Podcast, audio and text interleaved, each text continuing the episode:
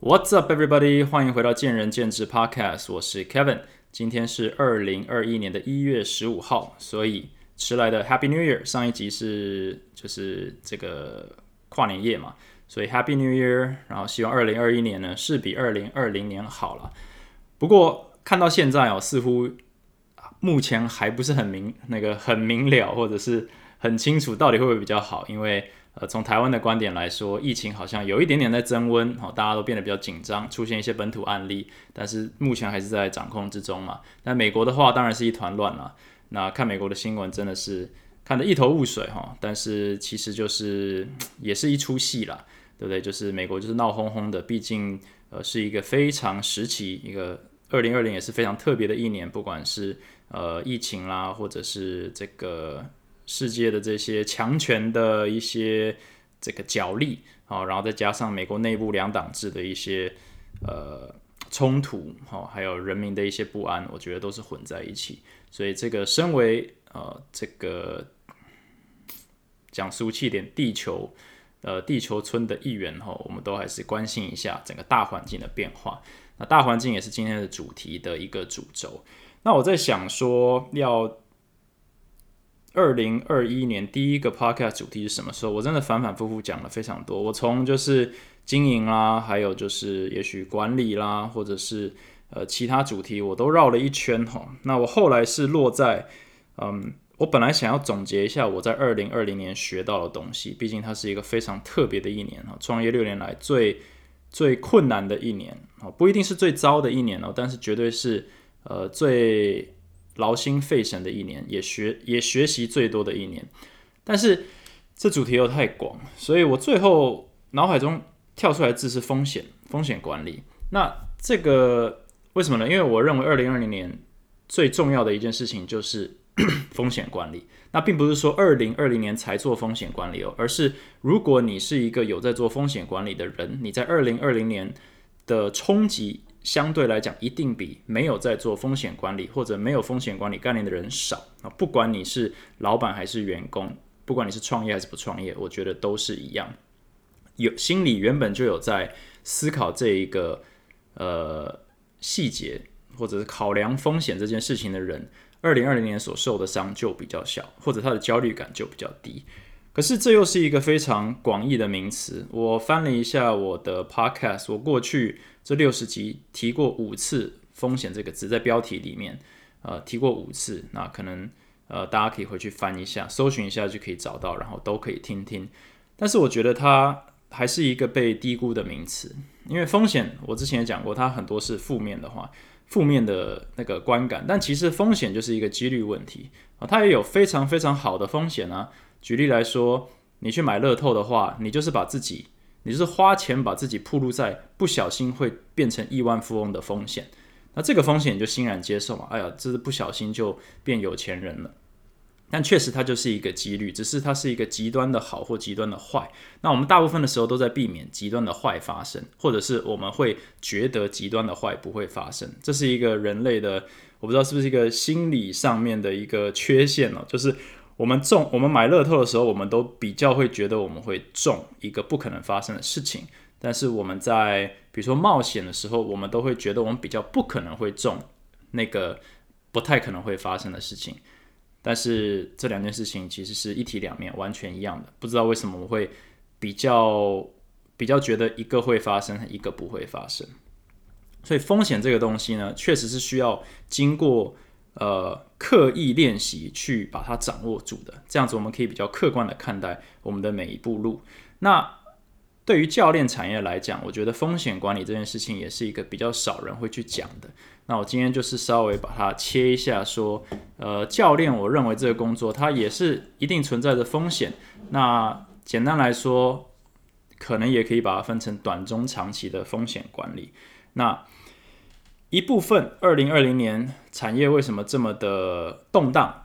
哦，有这么多的健身房在关，那同时还有这么多健身房在开，还有同时还有这么多的教练在换工作，或者有这么多的老板在呃重新思考呃定位，其实就是因为呃有点被逼着做风险管理或风险考量这件事情，因为大家原本的计划呢，可能都被大环境的改变所所冲击到，那大家都有一些慌张，有些人是因为慌张做出决定，有些人是因为卡关做出决定，有些人是因为不得已做出决定，所以诸多原因之下呢，其实我们都是活在风险的世界里面。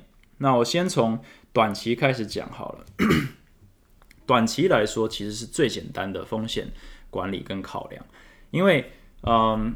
啊，这边有一个前提很重要，就是当我们在讲风险管理 （risk management） 的时候，它其实是一个奢侈的状态，奢侈的名词。也就是说，你今天是现况已经 OK 的人，你短期已经 OK 的人，你才会开始思考比较传统上讲的风险管理。嗯。基本上来说，如果你今天就已经吃不饱了，你绝对不会想着存钱这件事情。那存钱是为了什么？存钱是为了未来以备不时之需。假设未来不会有可能需要一笔资金的话，我们今天真的不需要存钱。所以所有的，比如说我们父母存钱啦，或者告诉我们要存钱啦，全部都是在什么？全部都在未雨绸缪。可是未雨绸缪的基呃那个基础是什么？是你今天活得下去嘛？所以假设你今天就吃不饱，或者你今天钱就赚不够。你绝对不会，也无法去思考什么叫做风险管理或者未雨绸缪这些东西，这些长期的事情。所以，如果你可以开始思考或者对于未来做准备，你已经是这个你的你的这个状态哈，或者你的生活是已经优于非常多人。很多人就是今天要赚到多少钱才可以允许我过到明天，或者是稍微。宽一点，呃，下个月的房租要怎么样在这个月内生出来，我才能有持续住在这个地方的机会哈，这就是短期。那教练来说，呃，应该没有人是呃这么的拮据哈，就是生活环境应该没有这么拮据，多少可能都有一点点基础了，两万三万应该都是赚得到。那短期的风险管理是什么？就是你不要把这一堂课或者这一位眼前的客户。或者是呃，这二十堂课第一张单呢，把它搞砸。所以简化来说，其实以前的这个 podcast 有听过，就是你要教好或者留住一个学生，留他十堂二十堂，真的不难哦。你只要有硬实力，你只要教的东西是。有价值的，或者是相对来说还还正确，或者是客户会有一些感受的，你基本上都做得到。所谓短期风险管理，你短期内不会掉单，哈，或者是不会呃丢掉客人。所以硬实力就是大家很容易 focus 的部分。那这个也很正常。为什么市面上大部分的课程呢，都是在教你硬实力？因为这个是大家最急迫的需求。好，大家认为这个东西可以帮助他们。长期经营，可是我觉得这有稍稍的一个误会。我不是说硬实力不重要，我说硬实力是呃大家比较会把它放大的，因为它比较有即刻的这个回馈啊，你即刻就觉得说你的专业提升了，或者是你的这个呃技巧提升了，你的工具箱扩大了，它会给你一种安心。那当这个东西扩大以后，你比较安心以后，你会对于未来的展望比较放心一点，你觉得呃会比较踏实，所以这个东西你也比较愿意花钱去。呃，投资啊，之前我就在第二季的第五集里面，Episode Five 有有讲过这个主题，就是呃，可以花钱买到的进步能当优势吗？我那我那时候就在讲，就是教练进修文化，就是我们花很多时间在呃所谓的基础功，或者是 CPT，或者是呃技术方面的课程，好，为的就是。把我们的短期焦虑，还有我们的短期风险，把它管好啊！我在半半年之内，我不会呢没东西教，或者是客户的问题我不会被问到啊。这一类型的东西是大部分的教练。那你越年轻，或者你的这个教练的年资越短，你就会越在乎这件事情。那刚刚提到嘛，就是假设你今天都吃不饱了，你一定不会想着存钱。所以，当你累积到一定程度，你发现，诶，你已经不会去担心说这个学生会不会呃不满意你的教学哦，或者是会不会呃一下子就不续约的时候，其实你已经慢慢脱离那种以天为单位或者以月为单位的生活模式，所以你会开始考量比较中长期一点的，你会开始思考说，那我要怎么样？我要累积多少学生，或者是呃，我每一个学生，我希望我可以呃经营多久啊？或者是我在这个环境里可以做多久啊？然后你再来开始往外想着，那我当教练可以当多久？那我当完教练以后怎样怎样？OK，你开始从这个已经呃吃得饱的基础之下呢，开始往上延伸，所以我们就进入中长期。可中长期其实就是软实力的战场哦。那现在也很多课程开始萌生出来了。这一两年内，在台湾你会发现，除了那种基础通识课程哈。很多的客户经营课程出现了，沟通课程出现了，很多讲师他转战经营或者自我经营或自我效能的课程出现了。为什么？因为大家开始有余力去做中长期，呃，先说中期的风险管理哦，所以市场出现了这个需求，有这个意识抬头。那当然，讲师们也知道需求在哪里啊，毕竟他们是讲师，所以他们也开始开这些课程。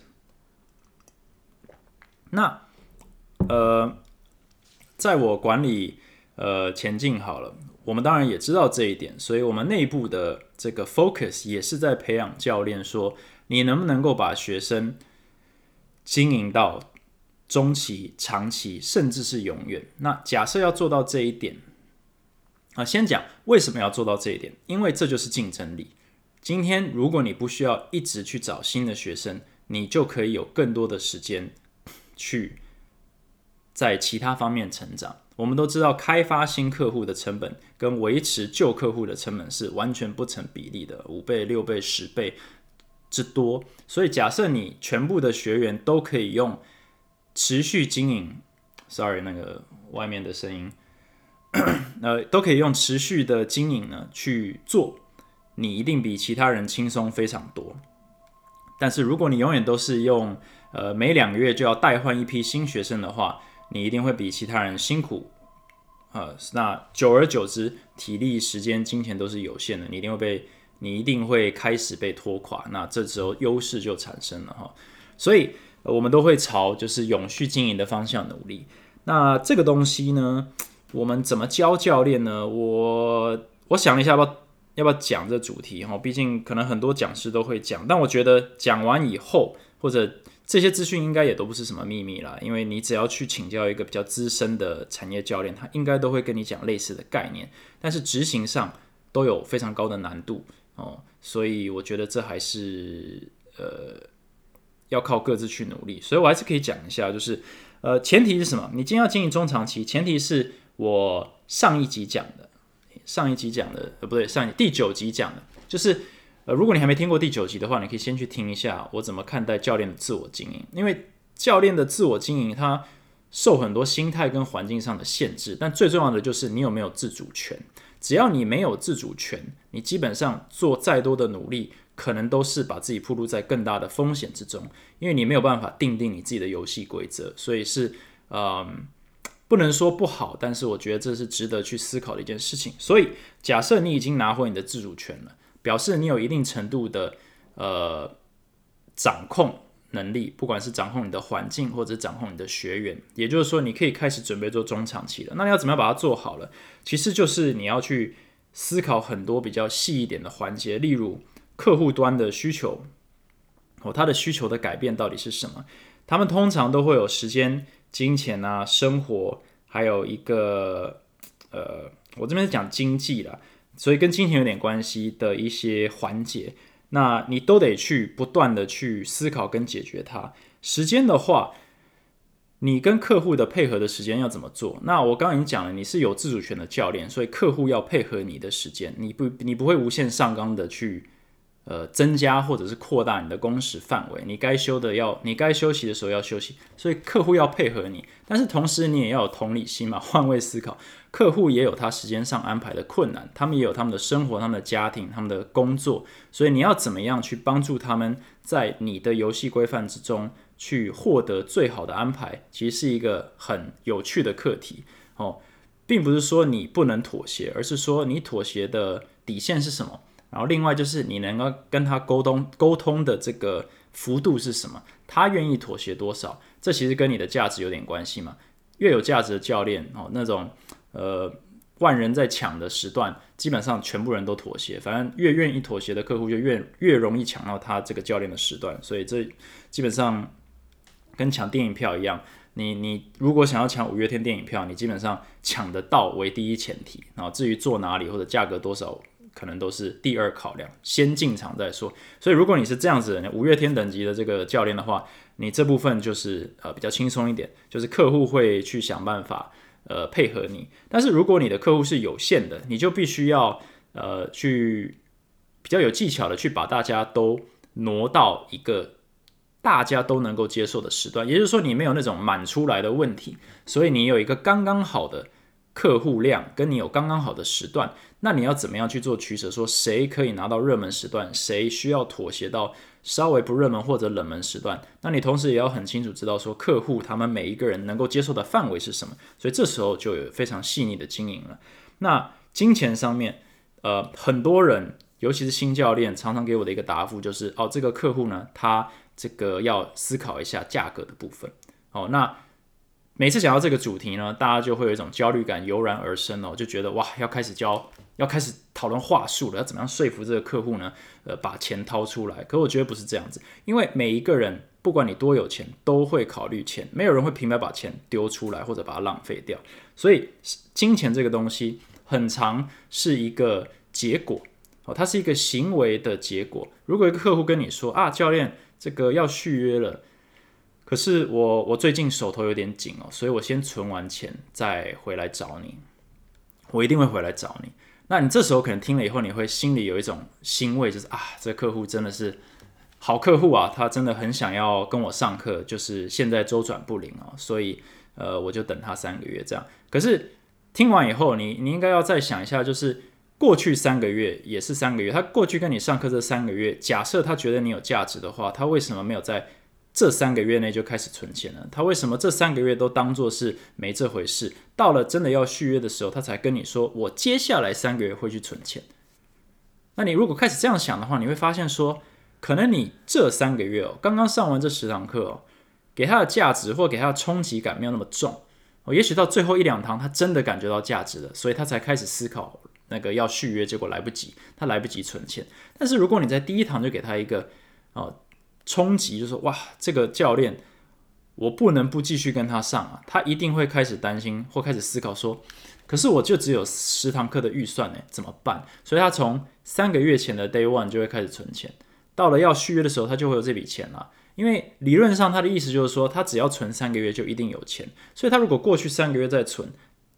他今天就会有钱，对不对？所以反而会需要去反省说，或者探讨说，你的教学是不是还有可以调整的地方？我们不是这么去担心说学生今天有没有续约，因为他给你的回应是一个资讯。所以今天如果客户这样回你，一部分的教练他会讲说，哇，我教的真的不错哦，就可可惜啦，这个学生这个钱不够。可是我不会这样想，因为我担心的是教练的生计，所以我会去指导他们说。你如果这样想的话，你接下来三个月还是没有学生，你只能沾沾自喜说，我有一个学生哈，在远处呢有挂念着我啊，就这样啊，对你没有帮助啊，然后对学生也没有帮助，他这三个月的进度就是没了啊。对他如果是真的诚实的话，他还是没有得到你的帮助，他还是得等三个月，所以这个计划或这个规划还是断掉了，你还是没有办法完整的带给他价值。那假设他是骗你的话，他可能早就跑去跟其他人上课了，或者他早就放弃运动了，所以你也是失败。所以这个东西就不能够太沾沾自喜，说学生跟我说什么，而是真的要去用任何机会去思考，说你的经营、你的中长期经营、中期经营是不是出现了一些问题，或者是可以再更优化。所以对于金钱这个东西哈，我觉得。永远哦，就是这个细节都在那个字语之间哈，魔鬼都在细节里面。就是很多教练他可能就会呃比较呃片面呃这叫什么呃表面解读客户跟他讲的东西。其实时间也是啊，教练这个时间哦，我最近没时间上课。然后你就看到说他每天晚上在花两个小时看 Netflix，或者是周末出去玩。那你就要思考说，到底是没时间还是你的课没 CP 值？那这些东西都要改改良以后。你才能够去解决中期的风险管理。为什么？因为这些就是你的客户流失的风险。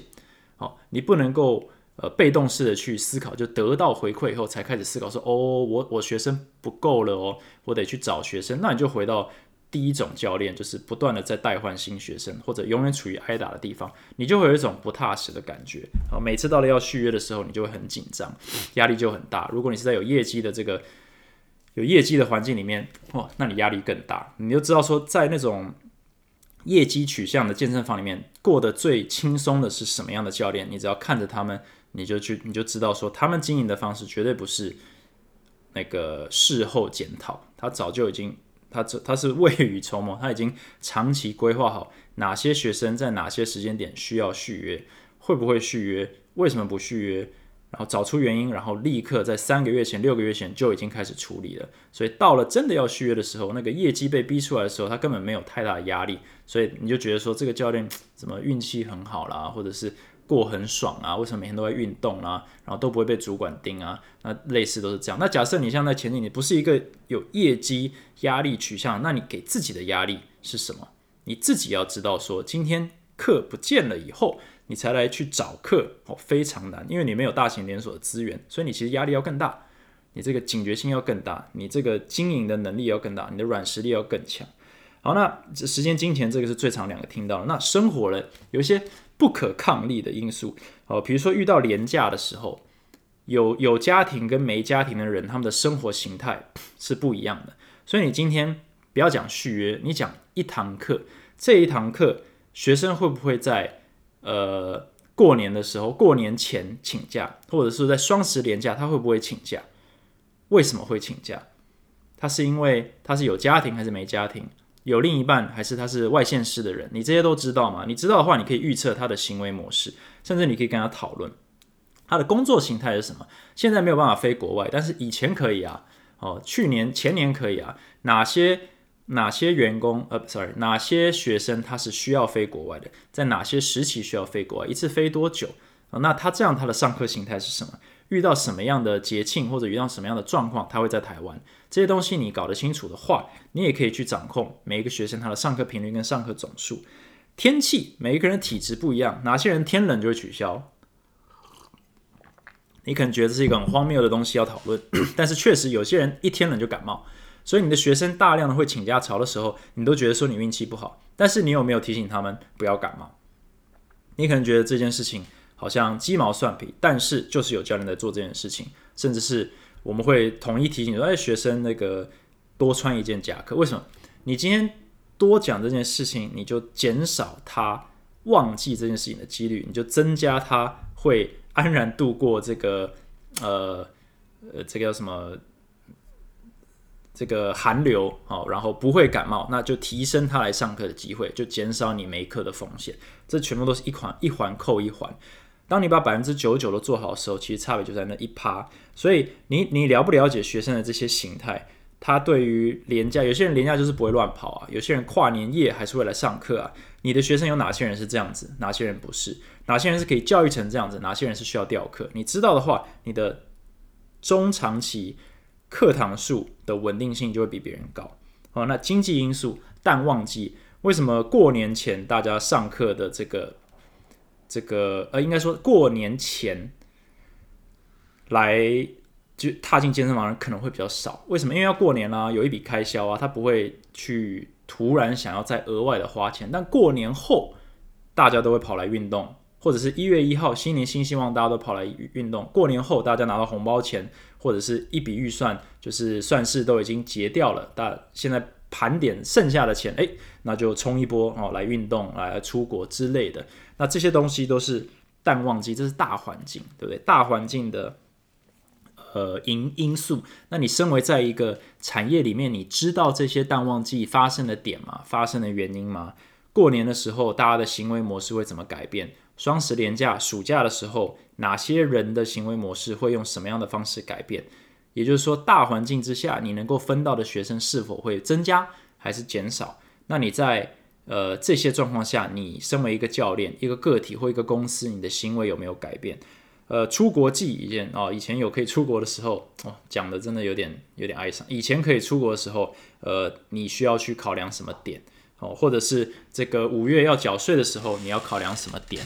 哦，你在那时候准备要续约的学生，你是否知道他们的行为或者他们的这个呃经济状况是否会是被缴税季冲击的？这些都是。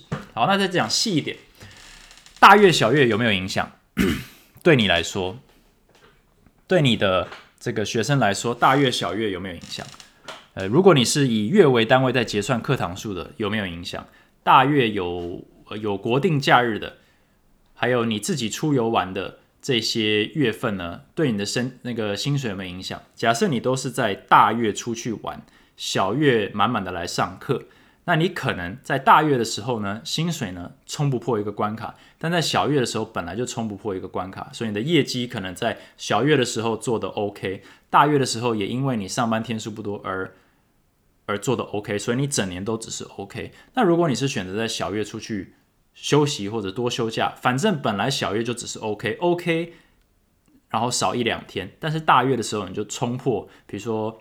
你的业绩的这个应该有一些集聚吧，你就是努力冲破。所以在大月的时候，你每一个月都冲破；小月的时候，你每个月都少算一点点。那你就是赢多输少嘛。所以整体来讲，一年下来，你就会比一个没有在思考休假日期的教练呢，在薪水更高一点，堂数再更多一点。那如果你有在思考客户的行为模式跟他们对于环被环境的影响的话，你的每一个月的课堂数的稳定性。就比其他教练高。那课堂数稳定，或者学生上课频率稳定，他们的成效长期来说，或者平均来说，一定比不稳定好。所以他们对于你课那个课程的满意度也比较高，所以他们会续约的意愿也比较高，所以他们不续约的几率就比较低。所以这也就是风险管理的很重要的一个层面。呃，这种概念我陆陆续续在过去的 podcast 一定都有讲到。那今天可能比较深入的稍微提一下。所以客户端的考量，这个。前进的核心价值里面有一个就是客户需求分析，也就是说，你真的了解客户今天来找你运动的原因吗？那你了解以后，你如果真的要能够有效的把你的专业、你的硬实力带给他的话，你必须要在软实力方面也有一些功夫，下一些功夫。你必须理解到说，客户他也是一个人，他有生活，他有家庭，他有现实面的压力，他有经济时间的考量，他有生活和呃，他有生活的一些呃呃。环境一些淡旺季，还有生活的一些现实面，你如果能够跟他密切的接轨，你可以给他专业方面的建议，对不对？如果你要出国，或者是你你你这周要去休假，那你为了要维持你的频率，或者是维持你的这个健康的进度，或者训练的进步的幅度，那你可以做些什么事情？你把这个意见提供给他，在他信任你的前提之下，就是一个双赢。好，在他不信任的建议前提之下，你理论上你连这个短期风险都没办法控管了，所以这是另一回事。所以短期是硬实力，长期是呃中期是有点像是客户经营软实力。那这也是为什么这么多客户发现了，大家呃这么多教练了，现在大家都开始焦虑了，就是我已经满手证照，好，每周都去进修，每年呢花二十三十万在进修，可是我好像。来到一个，就是已经来到一个高原期了，就是我已经没有办法，哎，应该说我已经没有办法再突破我的现况，但是我一直有在进步啊，至少我自己感觉我有在进步啊。可是为什么我好像就有一种卡在原地，呃，有一点喘不过气来的感觉？那这个就是一个很微妙的东西，就是你可以不断进步，但是并不代表你的环境或者你的状态会变好。那这种焦虑感就油然而生，所以我也从 podcast 的这个起头我就开始讲，这个健身产业是一个焦虑的产业哦。从老板到客户到教练都是急躁且焦虑。那我觉得一部分是因为呃我们 focus 的资源都在处理短期风险啊，即刻风险、吃不饱的风险，但是我们比较没有呃。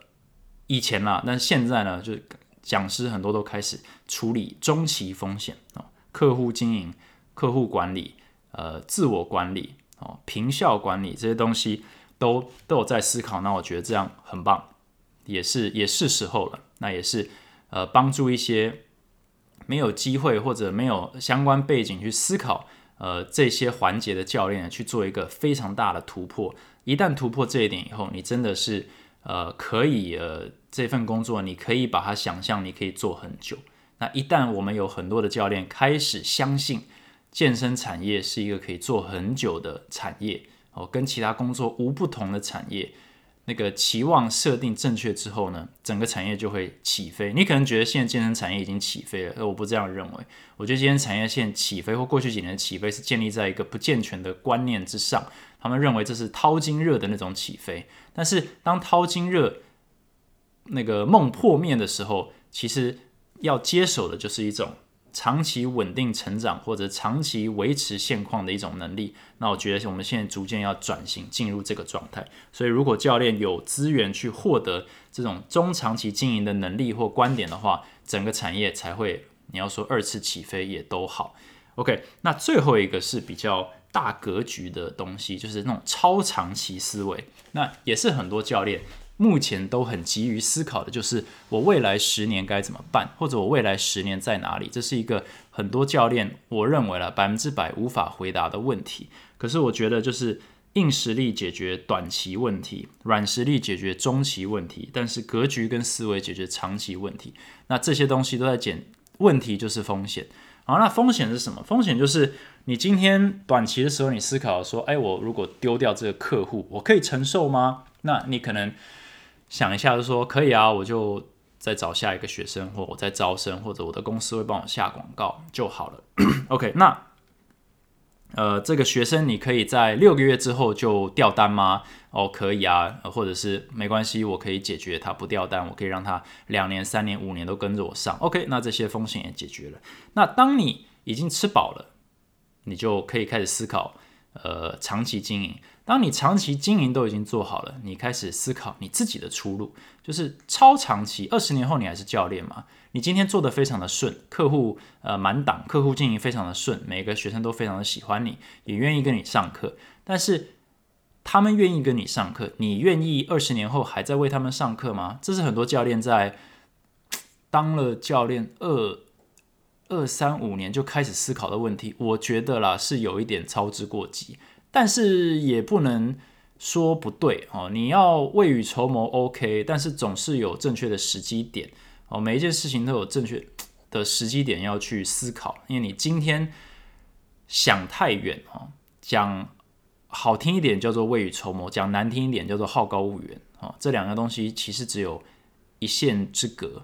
那我觉得有一部分的教练可能是呃后者，但。不是一种不好的，这也不是一件不好的事，只是只是还还太早。等于说，你就算去思考这个问题，你也没有解决方案，反而会把时间呃花在想一些嗯不太实际的解决方案之上。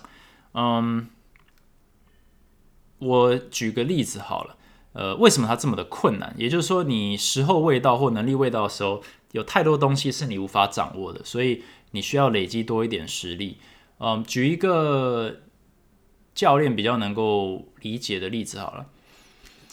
呃，如果你认为你二十年后不是教练，那你一定会想说，那你是什么？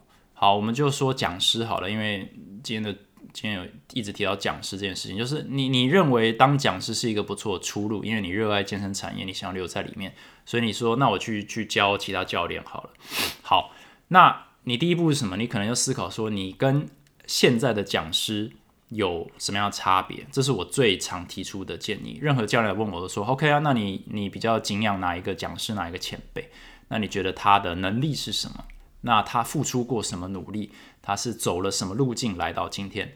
好，那这也许这边百分之八十教练讲不出来，他单纯就说我想要成为他，或者我想要跟他做一样的事情。可是我其实不知道他怎么来到这里的。OK，好，呃，假设我们解决这个问题了，你知道他是怎么来到这里的？那你要效仿他的话，你已经要花非常大的时间、非常长的时间跟努力去成为他。这部分大家都是望之却步，就是哈，我要经历这些事情，我要从零做起，我要这个一步一步来，那还要要靠一些运气跟时机、时运这样子。没错啊，就是这么的困难。好，假设你都愿意，然后你埋头苦干，来到他的状态，这可能也是五年、十年之后了。啊，假设你愿意投资这么多时间成为他，你可能还是会很失望。为什么？因为这个时代已经不同。等到你成为他的状态，来到五年后的世界，健身产业早已经不一样了。因为你还需要有另一组能力是什么？你要正确的评估说，今天这一位讲师在这个市场里面之所以能够存在，或者是有一些呃成就，是环境允许的。也就是说，他他要不就是对准环境去努力，要不就是环境刚好适合他的能力，呃，这个他的能力。好，那你就必须要不断。不但要能够判定这个讲师的能力是什么，你还要能够判定环境的状态是什么。也就是说，今天的讲师环境是什么？到了五年后或十年后，健身产业是更大了，还是更小，还是一样？那时候的教练他们的人数是增加还是减少？因为这个跟讲师市场变大跟变小有关嘛。另外就是他们寻求的内容是什么？五年前大家寻求的是硬实力，五年后今天是在寻求。软实力的一些补足，那在五年后呢？所以你不但要追上今天讲师的能力，你可能还要预测未来身为讲师主要市场在哪里。那你要能够判定这些东西，你可能本来就已经要在思考这些事情，可是你现在又不是，所以你等于说要越级打怪，你不但要去猜。现在的讲师的能力值是什么？你你还要在一个不健全的认知之下去猜未来讲师可能会需要讲什么，然后朝那个方向努力。那有点在打追一个移动标靶，对不对？你在追今天的标靶，但是你的目的地是五年后的标靶，这两件事情可能是完全不同的。所以你可能努力五年以后，发现你成为讲师以后，根本没人要听你讲话。讲严重一点，那你怎么去追移动标靶？非常的困难，所以为什么我会说某种程度上可能不小心是好高骛远，是因为你还没有能力去预测未来，因为你根本还没在那个舞台之上，那你可能就有点灰心，说那我永远都没有在舞台之上，我总得追上去嘛。所以你得顾两个东西，你一个是要持续的去扩大你现在的舞台，你有余力之后，你才能去去学习另另一种等级的舞台，那那个舞台。你还要去追踪它的脉动，所以你你在成长，这个舞台也在改变。所以如果你要，你等于说你的这个时间轴跟它的时间轴都在往前走啊，你要如何去在你在移动标靶在移动状况下打中它，不容易啊？为什么不容易？因为成功本来就不容易。所以你真的要朝你的目标前进的话，你就是要有具备踩稳现在。还跟上现在的这个脉动，然后还能够对准未来，然后预测未来的脉动。所以你当然要去请教，就是这些讲师他对于未来的看法是什么，对不对？然后不断去学习他现在的能力，但是也要去打听一下他在为未来做什么准备。你要一次击中两个点，你这样子才能够真的去管理未来的风险。不然的话，你单纯只是说我想要成为他，那我就朝那个方向努力。那你很可能埋头苦干了三年五年之后，你发现。根本没有你的舞台，因为市场缩小了，或者是教练的需求跟今年的需求根本不一样，或者是你努力或学习的方向大家都在学习，所以呃，等你走到那边的时候，市场已经饱和哦，那各种可能状况都存在，那全部都是风险。所以我也说嘛，进修也有风险哦。第五集的时候就是投资，呃，进修也有投资风险，投资前请三思，并不是不鼓励大家进修，而是说。你不能单单只是觉得进修就可以，呃，让你走得更踏实。那刚刚是讲就是这些风险，那还有啊，为什么要讲格局思维？就是你可以丢掉这个客户，你能够承受他的风险吗？可以。你能够丢掉这个工作吗？好，如果你今天被非常强烈的环境竞争挤掉了，你当不成教练了，怎么办？哦，怎么办？你能够承受这个风险吗？或者怎么避免它吗？或者说你不幸受伤了，或者呃生活上出了一些问题，你不无法工作一个月两个月。一般人的这个留职停薪，或者是留职留薪的状态，跟教练的留职留薪、留职停薪教练可能不太一样哦。因为教练是一个付出体力跟时间去呃去获得薪水的，你不上课。到底有多少公司还会给你底薪嘞？或者你是自由教练的话，根本就没有底薪哦，所以你就吃存款了。所以你能够承受多少呃生活风险哦？你不要说呃我有存五个月的钱或六个月的钱哦，一年的钱生活费这个东西可以一个月内就被烧光你存五年的钱可能都才是一个起点。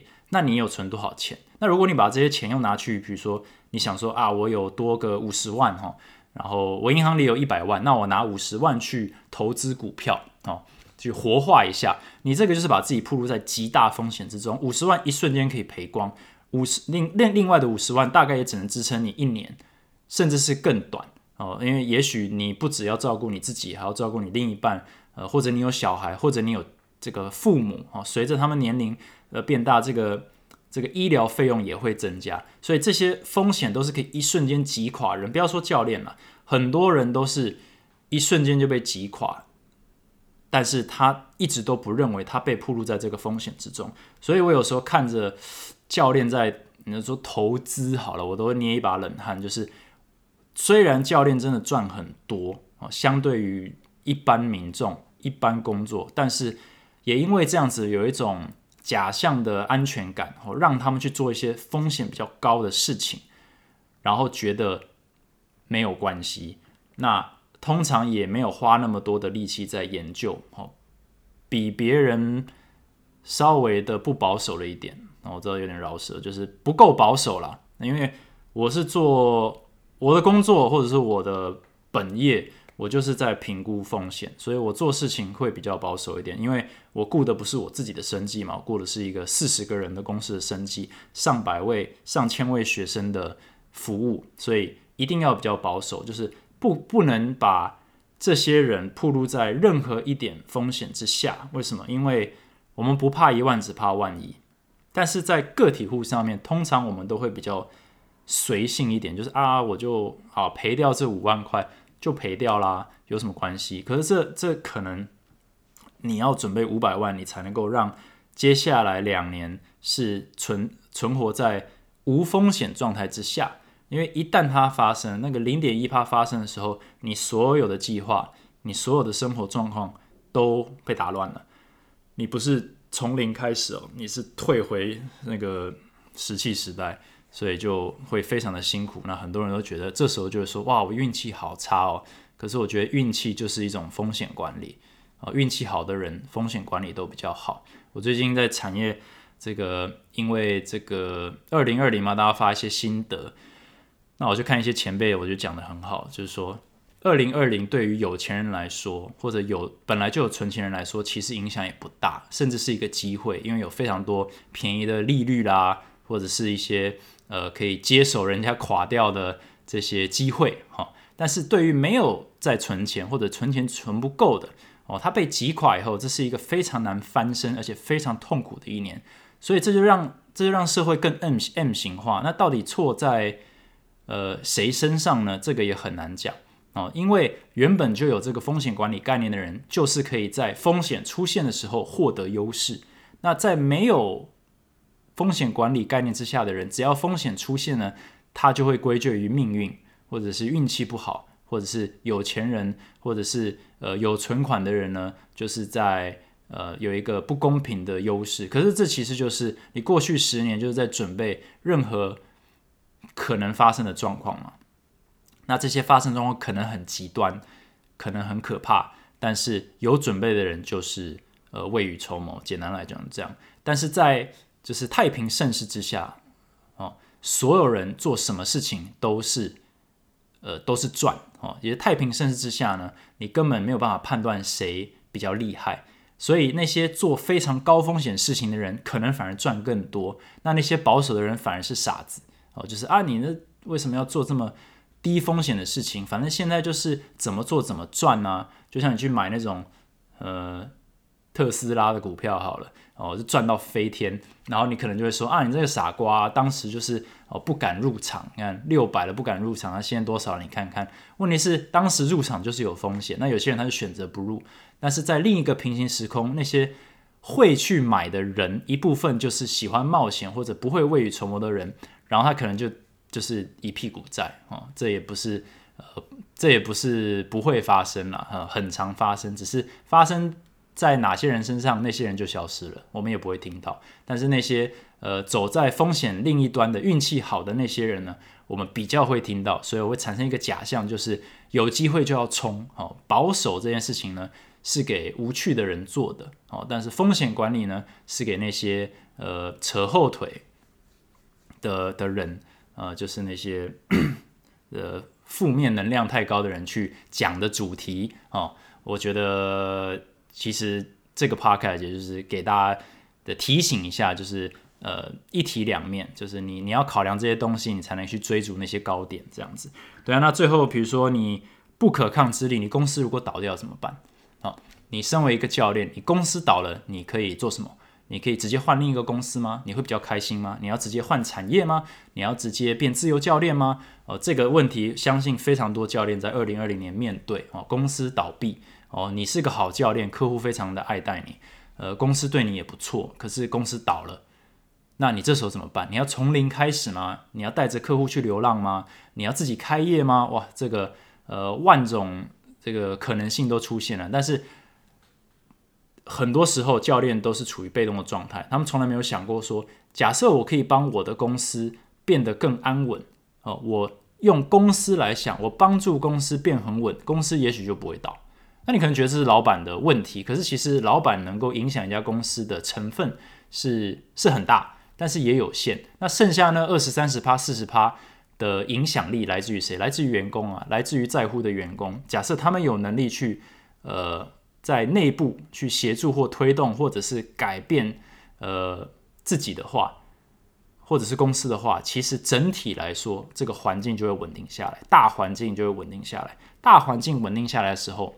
从公司角度就是一个大环境，产业就是一个大环境，整体经济是一个大环境，这全部都是每一个小环节累积起来的一个结果。所以不要以为自己没有什么影响力，你的长期目标可能就是建立在你有一个安稳的现在或者安稳的未来环境。所以如果你有一个长期目标，你可能也要花一些力气在稳定你自己的能力跟稳定你环境，诸如此类的东西都是一个格局思维的考量。